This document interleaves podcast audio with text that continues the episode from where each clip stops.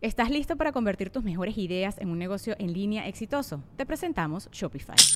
Tal vez no lo sabías, pero nuestro podcast More Than Mamis es un negocio y lo empezamos por supuesto para desahogarnos y hablar sobre la maternidad, no para convertirnos en expertas de ventas y del e-commerce. Así que sí, necesitábamos ayuda para vender nuestro merch y poner en marcha nuestra tienda. ¿Y cómo suena con Shopify?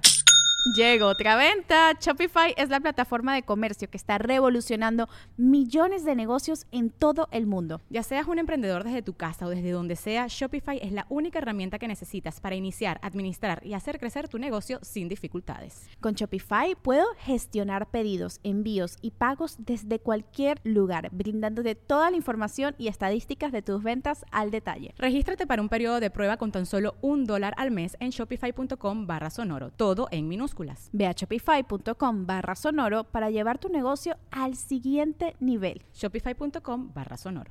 Welcome to the Listening Time Podcast. Hey, everybody, this is Connor, and you're listening to episode 106 of the Listening Time Podcast. I hope you're all doing well. Thank you all for listening. Thank you for those who support me through my Patreon membership. I really appreciate your support. If you're listening to this and you like this content and you want to help me out and support this podcast, then please consider becoming a member and supporting this podcast. And you'll get some different types of exclusive content depending on which level you join. And specifically, if you want my advanced episodes, then you can become a listening time family member and you'll get two new advanced episodes every month where I speak fast at normal speed. So if that's something that's interesting for you, then make sure to sign up. The link is in the description below this episode. That's patreon.com slash listening time. And also, I have some other exciting news to announce, which is that my ebook is now available with the Portuguese translation. So if you're a Portuguese speaker, you can now purchase my ebook and you have the Portuguese translation of my English stories, my mystery stories that I wrote. So if you're a Portuguese speaker, then make sure to check that out. That will be a good introduction for you into the world of reading fiction in English. And of course, if you're a Spanish speaker, you probably already know that the Spanish version is already available. So my ebook is available in Spanish and in Portuguese now. And the links to both of those are in the description below this episode. So go down and click on those links if you're interested. All right, in today's episode, we're going to talk about English teachers. This is a great topic to talk about because I'm an English teacher, and I'm sure a lot of you have English teachers, or maybe you've had English teachers in the past, or maybe you're thinking about getting an English teacher to help you. So, I'll talk about some different aspects of teaching English and maybe what type of teacher would be good for you and how best to utilize an English teacher to help you with your English learning process. So we'll talk about that today. Before we get started, remember that you have the transcript for this episode that's in the description below. So click on that if you need it and listen to this episode as many times as you need until you can understand everything that I'm saying without reading the transcript. And if you like this podcast, please give it a five star rating and please share it with any other English learners that you know. All right, let's get started. Are your ears ready? You know what time it is. It's listening time. Okay, let's talk about English teachers. So, I'm going to talk about some negative aspects of English teachers, but then, of course, I'll talk about the positives as well. But I want to start with the negatives because I want to uh, clear up some misconceptions about English teachers. The word misconception refers to some idea that people have that isn't quite correct. It's a misconception. So, the main misconception about English teachers is that you need an English teacher to teach you English so that you can learn the language. And of course, English teachers can be very helpful. However, you don't necessarily need an English teacher in order to get better at English. Okay. I know for some of you that might sound strange since I'm technically an English teacher and I still do give some classes. By the way, I'm giving fewer and fewer classes over time. I'm reducing my availability. So I probably don't have availability. I'm saying this because a lot of people ask me about this, but unfortunately, I don't really have much availability anymore. Uh, but back to my main point, uh, I'm uh, talking about how English teachers aren't 100% necessary if you can make use of other resources. Okay. So, for example, during my time uh, when I was improving my Spanish a lot, uh, and that was the first language that I learned actually, during that time, I didn't take classes with Spanish teachers uh, so that they could teach me Spanish and I could absorb all of their knowledge and become a good Spanish speaker. I never did that. I never uh, learned it formally except for the kind of uh, beginner type classes that I had to take in school and in college. But besides that, I never did that type of formal study with a teacher and yet, I reached an advanced level of Spanish, and I speak Spanish today. So, this goes to show you that a teacher isn't a 100% necessary as long as you can make use of other resources. Okay? And one other negative thing I want to mention is that sometimes teachers can actually make your language learning process worse if you have a bad teacher. If the teacher insists uh, on uh, imposing a certain program on you that isn't uh, suitable for you, this can definitely cause uh, some negative effects on your learning. By the way, the word impose can be used to talk about someone forcing something on someone else. So, if an English teacher tries to impose uh, their ideas and their program on you, their method, even though you don't like it, then that's a problem. Okay. If uh, they introduce their program to you and you say, uh, I want to change this part or that part, and then they allow you to change it, then that's great and you can kind of work with the teacher to figure out um, a structure that works for you. However, some teachers don't like this. They have their ideas about what you need to do, and they don't want you to change the class style or whatever. And that can definitely be a negative thing. So, those are a couple negative things that I wanted to mention before I talk about uh, the benefits of having a, an English teacher. Okay. So even though teachers aren't 100% necessary, they can be beneficial if you um, kind of go into your English classes with the right mentality and if um, they offer you uh, what's useful. Okay, so let me talk about some of those things that I think are useful that teachers can give you. So I have four things that I wrote down here that I recommend that you use teachers for. Okay, so number one, I think you can use an English teacher to give you some relevant, engaging input. Remember that input refers to listening and reading. So when you're absorbing, when you're taking in the content, this is input. versus output, which is speaking and writing. So, using a teacher, you can get very relevant and engaging input. By the way, the word engaging means that something is very interesting. It attracts you and draws you in. It interests you. It's engaging. So, this type of input is probably the most interesting.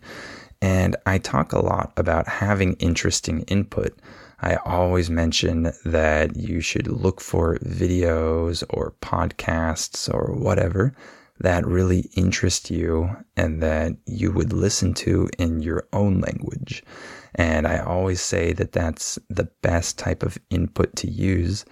However, there's one type of input that can be even more engaging, which is the input that you get from a conversation with an English teacher or any English native speaker.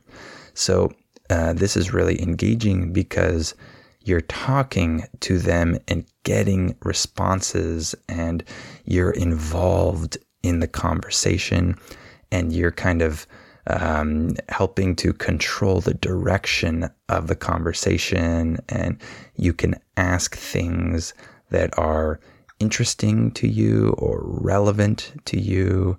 Uh, and so you're getting input from the other speaker that's very relevant to you because you're in the conversation.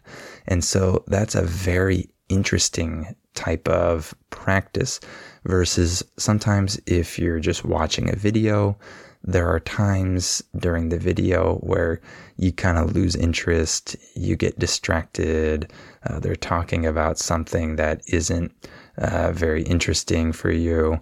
However, when you're in a conversation, uh, that happens a lot less, I think, because you're taking part in this conversation, and that really helps you become engaged. And when you're engaged and receiving uh, very engaging input, this really helps your brain to absorb the language. Okay. The more interested you are, the more your brain is going to absorb. So that's one of the best things about using a teacher is that it's a great uh, place to get really interesting input based on the conversation that you're having. Uh, so that's the first thing. Uh, the second thing is that it's a very safe space for output. So a lot of people um, get very nervous when they have to actually speak and when they try to speak to native speakers, um, maybe in their job or other places like that, it can be very daunting. Remember that the word daunting means intimidating. It's something that scares you a little bit because it's big or dangerous or whatever. So this can be very daunting. And so when you have an English teacher, you have a safe space, uh, a more comfortable environment to practice your speaking, to practice with this output, because an English teacher knows your situation. They know that you're practicing to get better uh, at English. They know that you're a student, you're a learner, and so you're going to make mistakes. You're going to uh, lack certain vocabulary words, things like that. In English, the word lack means that you don't have something. So if you lack certain vocabulary, that means you don't have certain vocabulary. So English teachers know that you're going to lack vocabulary. They're going to be very understanding of this, or at least they should be understanding. If you have a teacher that's not very patient or understanding, then you should get another teacher. Because this is one of the requirements of being a language teacher. You have to be patient and understanding and know that the English learner or the language learner, whatever language it is, uh, is practicing and isn't perfect and is going to need help. So you need to make sure your teacher is that type of person.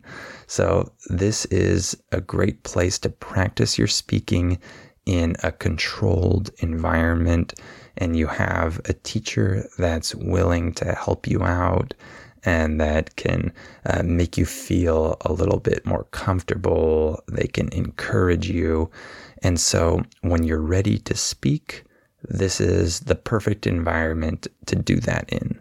So I usually do this once I have a pretty comfortable level of listening. Uh, I start to uh, have conversations with tutors in other languages um, in that type of controlled environment. And that helps me get started with my conversation. Uh, it helps me get started uh, speaking in that language. I don't just fly to another country and start speaking to locals. That's very daunting. So I prefer to do that with a teacher. And another way that you can benefit from having a teacher the third benefit is that a teacher can be a guide to answer your questions and your doubts. So, this is something that I like um, that some students of mine uh, do. They bring questions to class, they um, do their listening practice throughout the week, and then they take certain notes about certain phrases or sounds that they have doubts about. And then they bring those to class and then they ask me about these uh, questions that they have. And I help them understand uh, the phrase or the sound or whatever it may be. I help them understand it better. And uh, they go away with a better uh, grasp of what that sound really is or what that phrase really means. Uh, in English, when we say that you have a grasp of something, uh, this means that you have an understanding of something. So I can also use that as a verb, like I couldn't grasp the meaning. That means that I couldn't understand the meaning. So these students usually walk away from that class with a better grasp on those uh, those topics, those elements that they had questions about. So that can be a very useful thing uh, regarding English teachers is that you can ask them your questions. And this is something that you can't always do with just native speakers who aren't teachers because number one, they might not be able to answer your question because native speakers who aren't teachers usually know next to nothing about anything language related, even though it's about their native language. Uh, by the way, in English, we can say next to nothing. This just means almost nothing, almost zero. So, native speakers usually know next to nothing about their own language. So, that can be an issue. And they also might not have the patience to listen to all of your questions and doubts and try to answer them all. That's something that is good for a teacher, of course, not so much for just a random person. So that's a great thing about teachers is that they can answer your questions and be a guide like that. And the fourth benefit, uh, one other way that you can benefit from using an English teacher is that they can give you feedback. And so they can talk to you about um, what things you're struggling with, maybe what types of sounds you're making that aren't clear for them, or, you know, things like that. And they can just give you some corrections on mistakes that you're making. Uh, they might give you uh, certain notes uh, about what mistakes you made during the class and um, how to correct those mistakes. And so that's something that I like to do in my classes. I like to give a little report um, that has some of the most notable mistakes that the student made, and then the corrections to those mistakes. And then I give them that at the end of the class so that they can uh, see those mistakes and we can spend a few minutes looking over um, some of their errors and uh, seeing the corrections uh, to those errors. So that's something that can be very helpful as well. A lot of students really like that. They like to receive this little report, this little feedback on their English, their conversation skills. So that's something that can be very beneficial as well. So let me just talk a little bit about what the ideal class structure might look like, in my opinion. Not everyone will agree with me on this, of course, but for me, what I would like as a student, as a language learner, uh, is the following. I think that you can maybe start the class with the English teacher. Um, you can start the class with your questions from the week. Like I mentioned earlier, uh, when you do your listening practice throughout the week, if there are any questions that you have that you can't figure out on your own or just from using online resources, if there are any questions that you have uh, that you want to ask your teacher, then you should bring those to class and maybe you can start the class with those questions from the week. So you can start with that, and the teacher can help to resolve your doubts. And then after that, you can go on to uh, the input and output part of the class. So usually this will be conversation. Um, besides conversation, I think there is one other activity that can be useful for input, uh, which is article reading or just reading any type of text. Uh, some students like to do this with me, where we read through an article together, and um, this is good practice for their pronunciation, for their vocabulary, because they uh, come across new words in the article, and I help them understand these words, and uh, it helps them uh, with those uh, technical aspects, uh, but it's still good input because reading is an awesome way uh, to get input in another language. So, some people like to add a little bit of reading here, but you don't have to. You can just have conversation, um, or you can have both. But these are the main two things that I would like to do with a teacher mostly conversation and maybe a little reading, depending on my mood. So, that should be uh, the majority of the class. So after your questions, then you can have the conversation about different topics. I think you should choose different topics each time. And then don't focus on error correction during the conversation. You can do this for the big errors, and you can do this for errors that are a little bit more relevant to the meaning of what you're saying. So if the teacher notices that it was hard to understand a sentence uh, that you said, then they should kind of interject and tell you about that. In English, when we say that you interject, this means that you kind of interrupt something to say something. So that's a time when it's appropriate for the teacher to interrupt you and try to help you out with your mistake.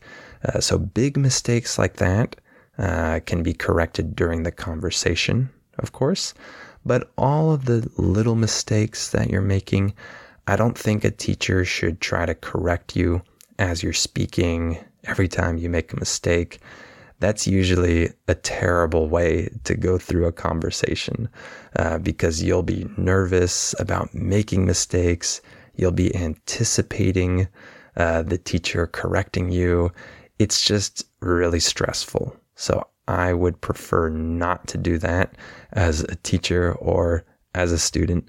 And so uh, you should just have the conversation and it should be fun and engaging and you can do some reading if you'd like. And then at the end, you can get some feedback from the teacher. Um, in this part of the class, they can go over the other mistakes. Um, eh, they can give you a little report, like I give, for example, where they show you some of your mistakes and the corrections to those mistakes. And they can just maybe give you some encouragement, uh, give you some tips on what you might want to do, things like that, right? That can be at the end of the class. Um, but this part might not even be 100% necessary if you just want to have a conversation, ask your questions, maybe read. That's enough. You don't necessarily always need feedback like this, but that can be something helpful. And lastly, I just want to remind you that your English teacher does not give you fluency uh, and they do not give you accuracy. Okay. You become fluent and accurate through input, through hearing the same phrases again and again and again. And then you get more accuracy and fluency also through conversation practice, of course, just getting practice with your speaking. So those two things um, will eventually help you become more fluent and accurate. But the teacher does not give you this. Okay. Don't go into your English class thinking that the teacher is going to give you the knowledge of English and then you're going to be a good English speaker. That's not how it works. Okay. You develop fluency and you develop accuracy through a lot of input and through conversation practice. And of course, asking your questions and getting feedback, those things can also help. But really, the focus should be on getting a lot of interesting, engaging input and getting some interesting and engaging conversation practice when you're ready. Okay? All right, that's all for today. We'll stop there. I hope this episode was interesting for you. Remember that you can purchase the Spanish and the Portuguese versions of my ebook now. So the links are in the episode description below this episode. And the link to join my membership is also there. So if you want to support me or if you want that extra content like the advanced episodes, you can check that out. And of course, you have the transcript down there as well. And please share this podcast with anyone else you know who's learning English, and please give it a five star rating. All right, thank you for listening to this episode, and I'll talk to you on the next episode of Listening Time.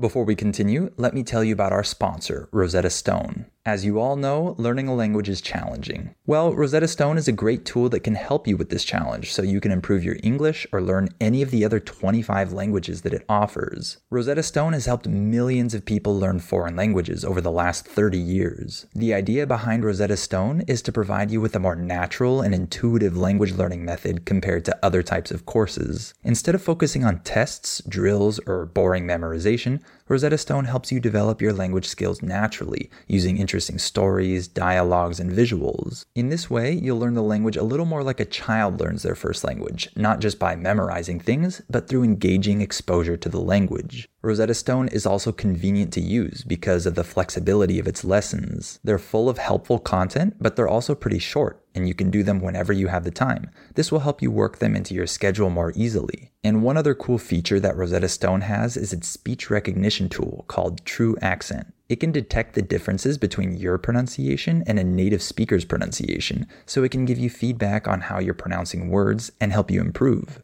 As you can see, Rosetta Stone is a language learning tool with a ton of value. Don't put off learning that language. There's no better time than right now to get started. For a very limited time, Listening Time listeners can get Rosetta Stone's lifetime membership for 50% off. That's 50% off unlimited access to 25 language courses for the rest of your life. Redeem your 50% off at rosettastone.com slash listening time today. Step into the world of power, loyalty and luck. I'm gonna make him an offer he can't refuse. With family, cannolis, and spins mean everything. Now, you wanna get mixed up in the family business. Introducing The Godfather at ChumbaCasino.com.